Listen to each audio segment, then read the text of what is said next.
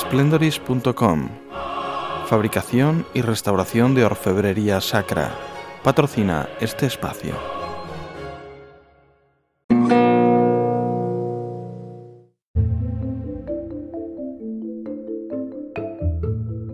Los orígenes del rosario se remontan a los primeros siglos del cristianismo, en los que en muchos monasterios se rezaban los 150 salmos del breviario monástico, el Salterio de David, ya recitado por los judíos. No obstante, muchos fieles o hermanos que no eran sacerdotes ni monjes no podían seguir esa devoción, ya que en su mayoría no sabían leer. Por ese motivo, se les enseñó una práctica más sencilla que podían hacer, y que consistía en recitar 150 Ave Marías. Esta devoción tomó el nombre de Salterio de la Virgen. Las Ave Marías que rezaban entonces no son exactamente las que rezamos ahora, era una versión más reducida y que consistía más o menos en la primera parte.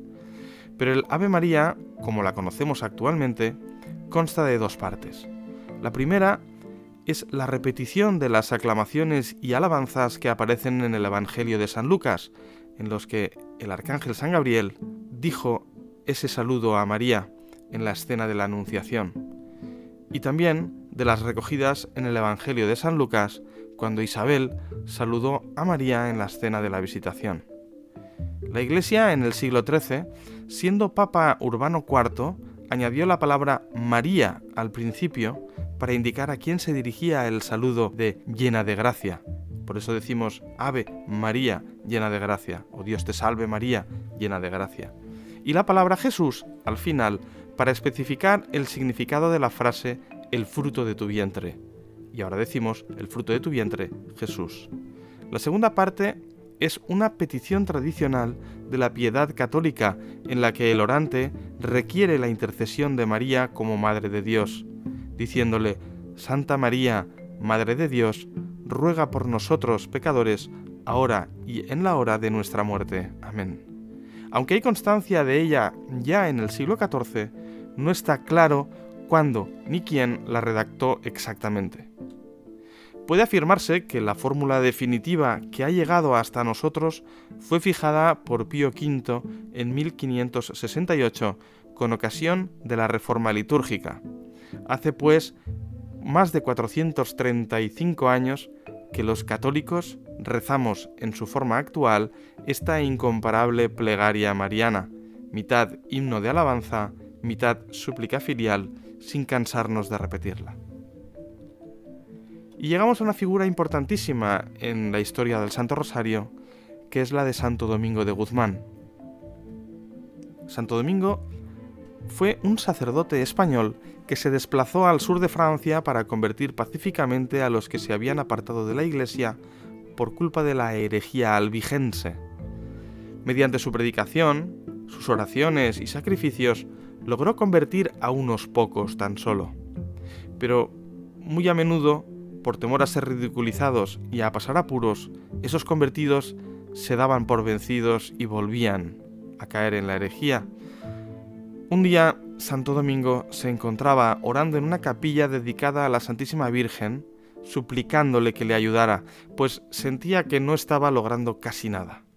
La Virgen se le apareció entonces en la capilla y en su mano sostenía un rosario y le enseñó a Domingo a recitarlo. Dijo que lo predicara por todo el mundo, prometiéndole que muchos pecadores se convertirían y obtendrían abundantes gracias. Domingo salió de allí con el rosario en la mano y lleno de celo apostólico empezó a rezar y a predicar el rosario, y muchos albigenses volvieron a partir de entonces a la fe católica y completaron muchos otros la conversión. De este modo, la Santa Iglesia recibió el rosario, esencialmente como lo conocemos hoy, alrededor del año 1214, de forma milagrosa y directamente de la Virgen María.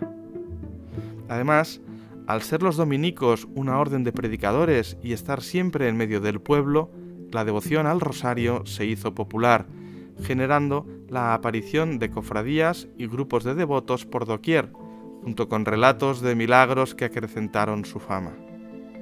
En el siglo XVI ya se rezaba con la forma empleada en la actualidad mediante la contemplación de los misterios, el Padre Nuestro y el Ave María, como oraciones principales y las cuentas o granos como medio de llevar esa oración o de contar cada una de esas Ave Marías. Tras la batalla de Lepanto, el Papa Pío V atribuyó la victoria de los cristianos a la intercesión de la Virgen María mediante el rezo del rosario, frenando así la invasión musulmana de Europa que tan atemorizada tenía a la sociedad del momento. La fiesta fue instituida el 7 de octubre.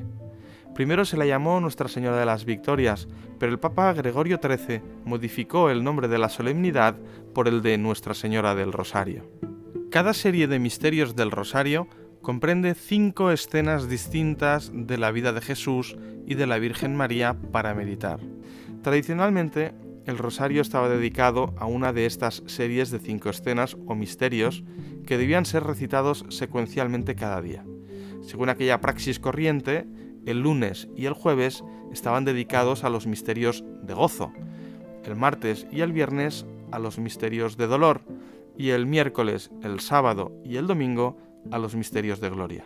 El 16 de octubre de 2002, San Juan Pablo II promulgó su carta apostólica Rosarium Virginis Mariae, Rosario de la Virgen María, en la que consideró oportuna la incorporación al rosario de los llamados misterios luminosos o misterios de luz, y cito textualmente, para resaltar el carácter cristológico del rosario, considero oportuna una incorporación que, si bien se deja a la libre consideración de los individuos y de la comunidad, les permita contemplar también los misterios de la vida pública de Cristo desde el bautismo a la pasión. En efecto, en estos misterios contemplamos aspectos importantes de la persona de Cristo como revelador definitivo de Dios.